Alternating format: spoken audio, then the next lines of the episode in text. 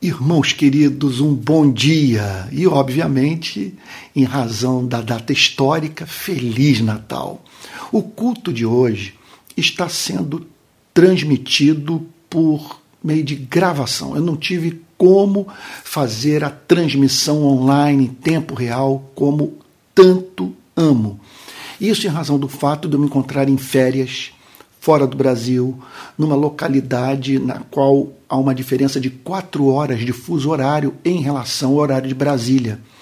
E, portanto, eu tive que usar desse expediente. Não é o que eu mais gosto de fazer. Contudo, hoje, às 18 horas, o culto será transmitido é, em tempo real, porque eu já me encontrarei em casa, no local onde eu estou hospedado, com boa conexão e a garantia de fazer uma transmissão sem risco de interrupção. Tá bom? Olha só, hoje, Natal, eu gostaria de chamar a sua atenção para um texto natalino. Portanto, hoje nós não teremos pregação sobre os milagres de Jesus, que eu tenho feito regularmente todos os domingos de manhã. É, a minha intenção hoje é de nós pensarmos nesse, nesse acontecimento extraordinário, o nascimento do Filho de Deus. E por isso eu peço que você abra sua Bíblia na carta de Paulo aos Gálatas, no capítulo 4, para a leitura dos versos 4 e 5, que dizem assim: Mas quando chegou a plenitude do tempo, Deus enviou o seu filho, nascido de mulher, nascido sob a lei, para resgatar os que estavam sob a lei, a fim de que recebêssemos a adoção de filhos. Então, o texto declara que o plano de salvação foi levado a cabo por Deus com toda a prudência, com toda a, a sabedoria, a fim de que meios fossem estabelecidos para que o glorioso propósito da redenção pudesse ser levado a cabo. O apóstolo Paulo afirma que o Senhor Jesus nasceu na plenitude do tempo, quando é o mundo havia sido preparado por Deus para essa extraordinária manifestação do amor de Deus, para que é, a humanidade tivesse contato com a suprema revelação que Deus fez de si mesmo aos homens e às mulheres. Porque Deus se revela a nós por meio da nossa consciência, Deus se revela a nós por meio da sua criação, Deus se revela a nós por meio da Sua palavra, das Escrituras do Antigo e do Novo Testamento, mas acima de tudo, Deus se revela a nós na pessoa de Cristo. O que não pode, obviamente, ser dissociado da revelação que Deus faz de si mesmo no Novo Testamento. Porque tudo que nós sabemos sobre o Cristo vivo é, é o que está escrito no Novo Testamento. É essa tentarmos dissociar a revelação do Cristo real, vivo, é, que nasceu no tempo e no espaço, literalmente, do conteúdo da revelação neotestamentária, sabe? isso é um contrassenso. Contudo, nós temos que enfatizar o seguinte fato: é, nós não estamos perante uma fábula. Não se trata de um, de um conto, de uma história inventada pelo homem. Nós, é, quando nós falamos sobre o Cristo real, nós estamos falando sobre o Cristo verdadeiro que andou entre nós. Nós estamos falando sobre essa espantosa história contada pelo cristianismo, que Deus se revelou aos seres humanos por meio do seu único filho. Veja, é, é, Deus se revelou a nós é, por meio do, do, do Cristo encarnado, veja, do Cristo em interação com esse planeta, com a cultura forjada pelos homens. Sabe? Ele se revelou a nós por meio do Cristo, que manteve contato com a sociedade humana. O Cristo, portanto, que foi tentado pelos homens, o Cristo que foi perseguido pelos homens, o Cristo que lidou com os homens, tanto na sua perversidade quanto na, na, na expressão mais bela do seu caráter, quanto também é, é, lidou com o homem no seu sofrimento, na sua dor, na sua culpa, no seu, no seu desamparo, na sua morte. Então, quando nós olhamos para Deus nesse teatro, nos deparamos com uma Bíblia viva, uma Bíblia encarnada. É Deus em movimento. E, sendo assim, nos possibilitando conhecê-lo quando ele tocou no leproso, quando ele perdoou o apóstolo Pedro, quando ele esteve face a face com Pilatos, quando, movido por compaixão pelos famintos, ele multiplicou pães. Sabe? Quer dizer, é, quando subiu é, é, no Monte das Bem-aventuranças e apresentou à humanidade sua, o seu extraordinário sermão, tão é, revelador do caráter de Deus, ao, ao ensinar aos homens como que eles devem viver de modo a expressarem o caráter desse mesmo Deus. Então, na plenitude do tempo, há muito que nós poderíamos falar sobre isso. Nós poderíamos falar sobre os, os desdobramentos do plano da redenção no Antigo Testamento. Nós podemos falar sobre as circunstâncias políticas, sociais e econômicas do primeiro século, o período do nascimento de Cristo, que, que foram é, usadas por Deus para é, o, o livre curso da sua revelação e também de toda a história subsequente. Era necessário que ele nascesse naqueles dias, a fim de que Deus levasse a cabo o seu plano da redenção a partir daquele ponto da história, sabe, de modo que de, de modo que é, nesses dois mil anos nós pudéssemos viver sob essa revelação, sob a luz dessa revelação, tendo acesso a ela. Quer dizer, é, passamos por pestes, passamos por fome, passamos por guerra, por tragédias naturais. Meu Deus, que quanto sofrimento nesses, dois, nesses últimos dois mil anos. Contudo, nós podemos olhar para a, o Natal e nos lembrarmos que esse sofrimento todo não resulta da indiferença divina. Porque no tempo e no espaço, repito, Deus se manifestou na pessoa de Jesus. E aí o apóstolo Paulo prossegue dizendo o seguinte: na plenitude do tempo, Deus enviou seu filho. Isso é, é de tirar o fôlego. O Criador da Via Láctea, o Criador é, da nossa galáxia, de todas as galáxias, o Criador do universo, olhou para esse ponto azul insignificante no cosmos. Meu Deus do céu, isso é muito sério.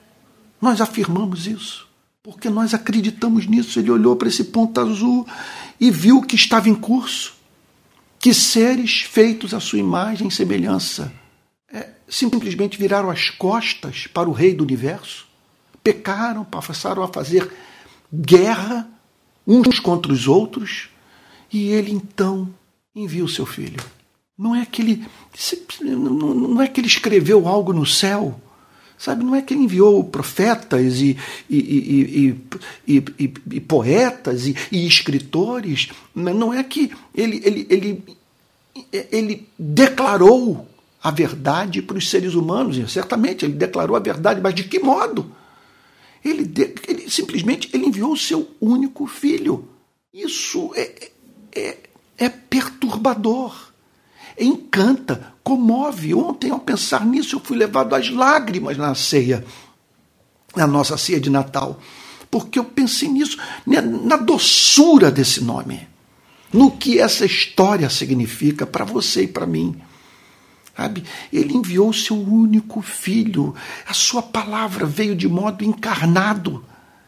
E que dizia, ele, ele, ele enviou o seu filho para sofrer, enviou o seu filho como propiciação pelos nossos pecados.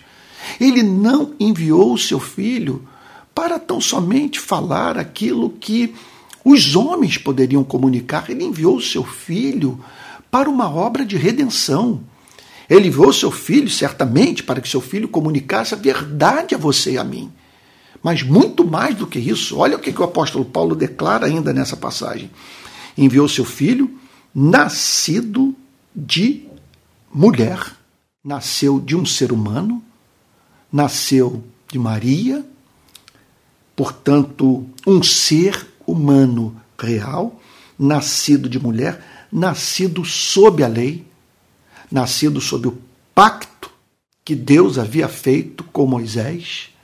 Ele nasceu sob a lei porque era necessário. Vamos tentar entender por que, que o apóstolo Paulo declara que Cristo é nascido de mulher e nascido sob a lei, porque era necessário que um da nossa espécie cumprisse a lei por nós, que um ser humano real cumprisse a lei e desse a sua vida pelos pecadores.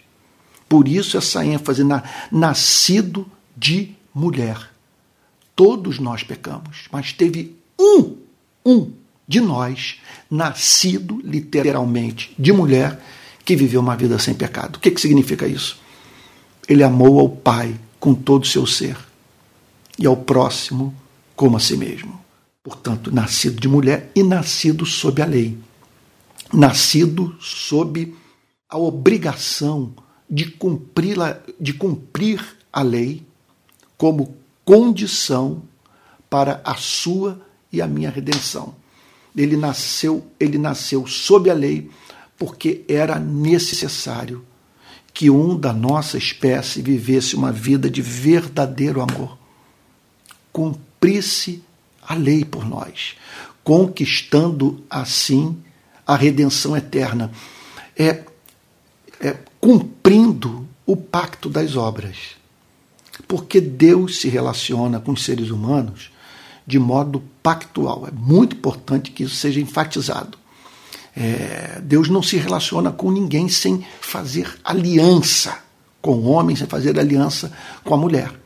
Então, no nosso passado, no passado da nossa espécie, aquele primeiro casal sobre o qual a Bíblia fala, é, Adão e Eva, esse casal nasceu sob a, sob a, a, a condição de cumprir a lei a fim de herdar a vida eterna, tanto para eles próprios quanto para toda a sua, a sua descendência.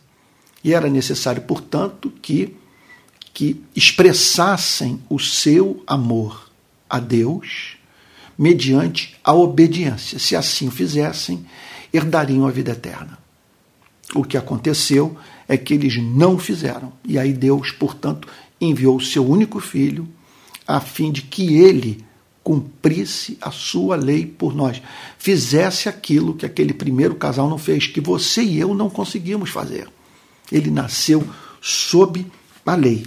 E o apóstolo Paulo prossegue dizendo: para resgatar os que estavam sob a lei para resgatar os que estavam sob a lei. Por que o resgate daqueles que estavam sob a lei?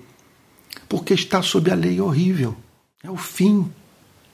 É, é, é, é, nisso consiste a nossa desgraça, do homem estar sob a lei, do ser humano nascer, sabe, é sob a obrigação de cumprir a lei como condição indispensável para a obtenção da vida eterna. E a lei é racional, a lei é objetiva, a lei é bela, a lei é santa, a lei pede amor. Amor. Só que nós não conseguimos amar. Esse é o nosso problema. E isso, portanto, representa para você e para mim resgate. De modo que a nossa, eh, perdão, isso representa para você e para mim escravidão. Representa condenação, representa morte. Representa servidão. Por isso, nossa maior necessidade, a maior necessidade da vida de um ser humano é a necessidade de resgate. Ele precisa ser resgatado.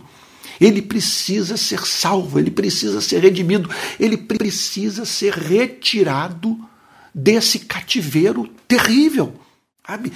É, é, angustiante, mortal.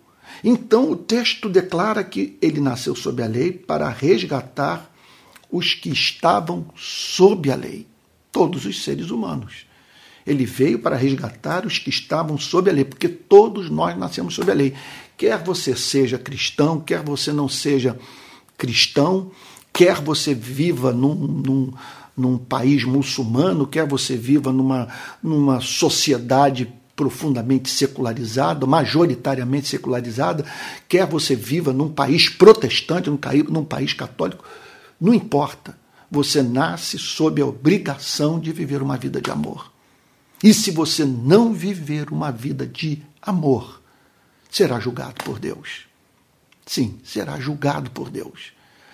Por isso que Deus, no seu infinito amor, é, levou adiante esse plano redentor. Ele o estabeleceu em amor e, o executou em, em amor, a fim, portanto, de que nós que nos encontrávamos sob a lei obtivéssemos esse, essa redenção, fôssemos resgatados. Olha, para resgatar os que estavam sob a lei, a fim de que recebêssemos a adoção de filhos. Isso é maravilhoso.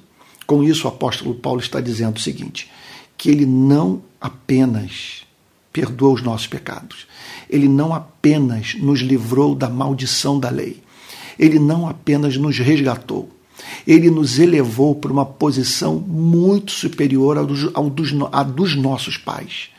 Ele nos tornou filhos e filhas de Deus. Não há nada mais extraordinário do que isso.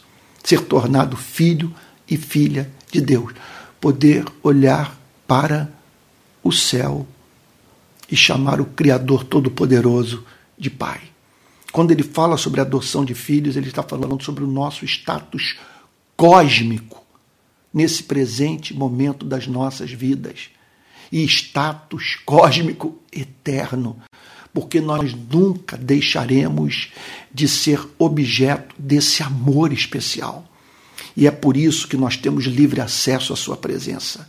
Por isso nós vivemos com segurança, porque, tal como um pai zela eh, em, amor pela, pelo bem-estar de um filho, esse Deus cuida de você e de mim a ponto de declarar que até os cabelos da nossa cabeça estão contados. E o apóstolo Paulo prossegue declarando: E porque vocês são filhos, Deus enviou, ah, perdão, e porque vocês são filhos, Deus enviou o espírito de seu filho ao nosso coração.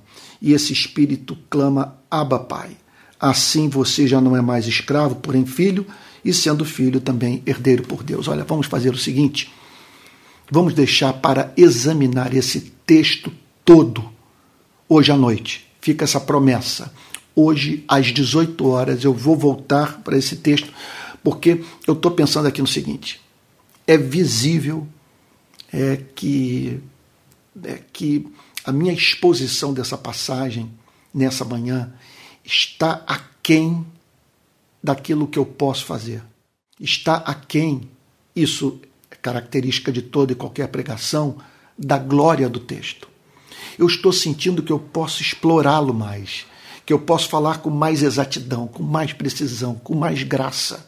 E eu vou me esforçar para isso hoje à noite e também prosseguir nos versos subsequentes, que nos ajudam a entender a glória do Natal. Sabe o que a, é, é, essa decisão do Pai de enviar o seu único filho para a nossa redenção representou para você e para mim.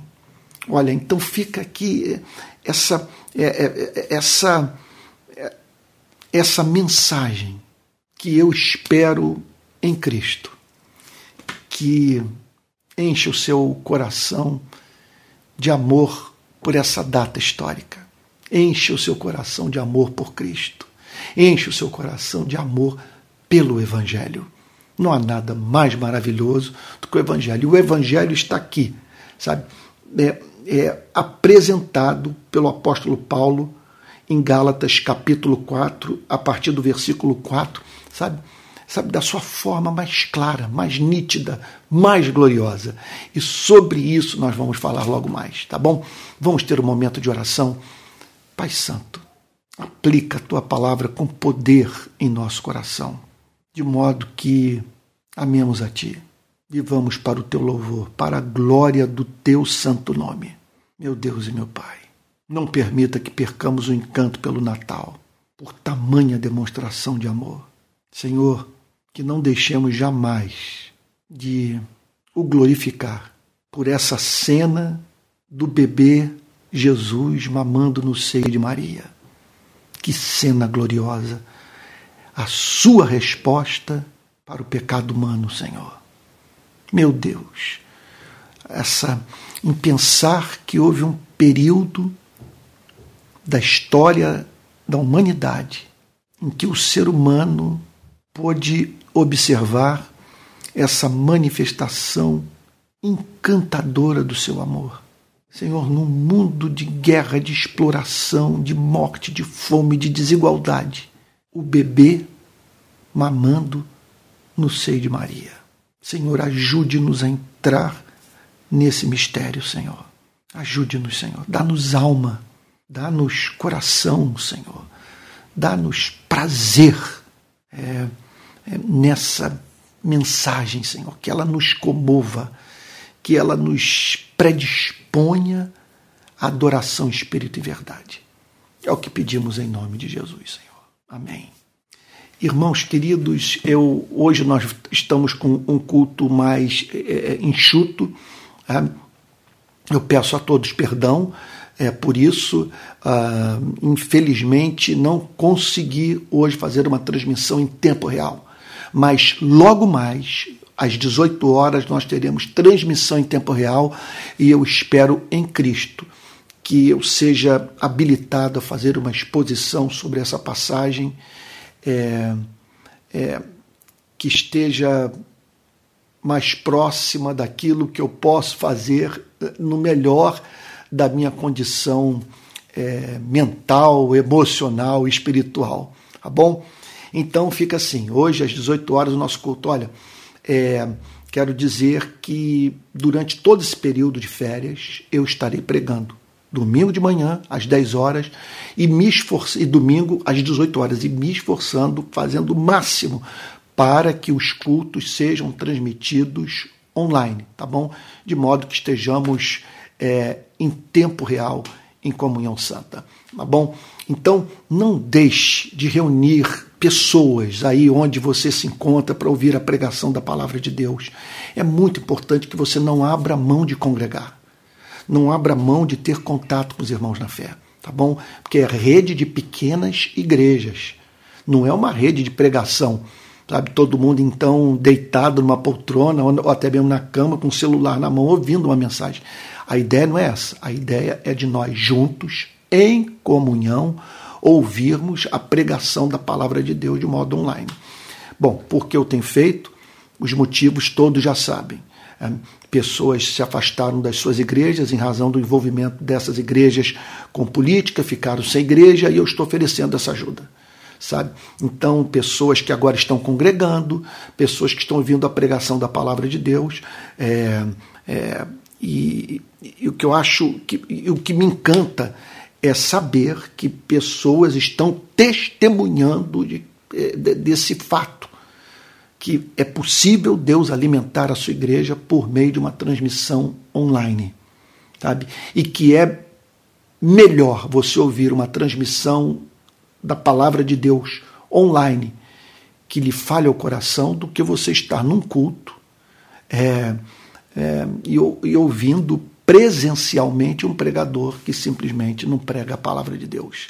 Tá bom? É, é isso. Olha, caso você queira contribuir com a rede de pequenas igrejas, aqui vai o nosso Pix, que é pixrpi22 arroba gmail.com pixrpi22 arroba gmail.com Se você enviar sua oferta, ela vai cair na conta da rede de pequenas igrejas, tá bom? É isso. Vamos encerrar o, o, o nosso culto. Eu vou é, é, agora concluir esse momento de adoração e logo mais eu espero que estejamos juntos num culto muito especial. Vou ver, quem sabe, reúna aqui a família e a gente possa também participar dessa transmissão é, em comunhão e nesse dia tão especial para você e para mim. Natal, Salvador nasceu, Deus é, é, simplesmente declarou de modo encarnado a paixão que ele tem por você e por mim. Vamos receber a benção apostólica. Que a graça do nosso Senhor e Salvador Jesus Cristo, o amor de Deus o Pai e a comunhão do Espírito Santo, perdão, sejam com cada um de vocês, desde agora e para todo sempre. Amém. Fique com Jesus, até logo mais. Deus o guarde.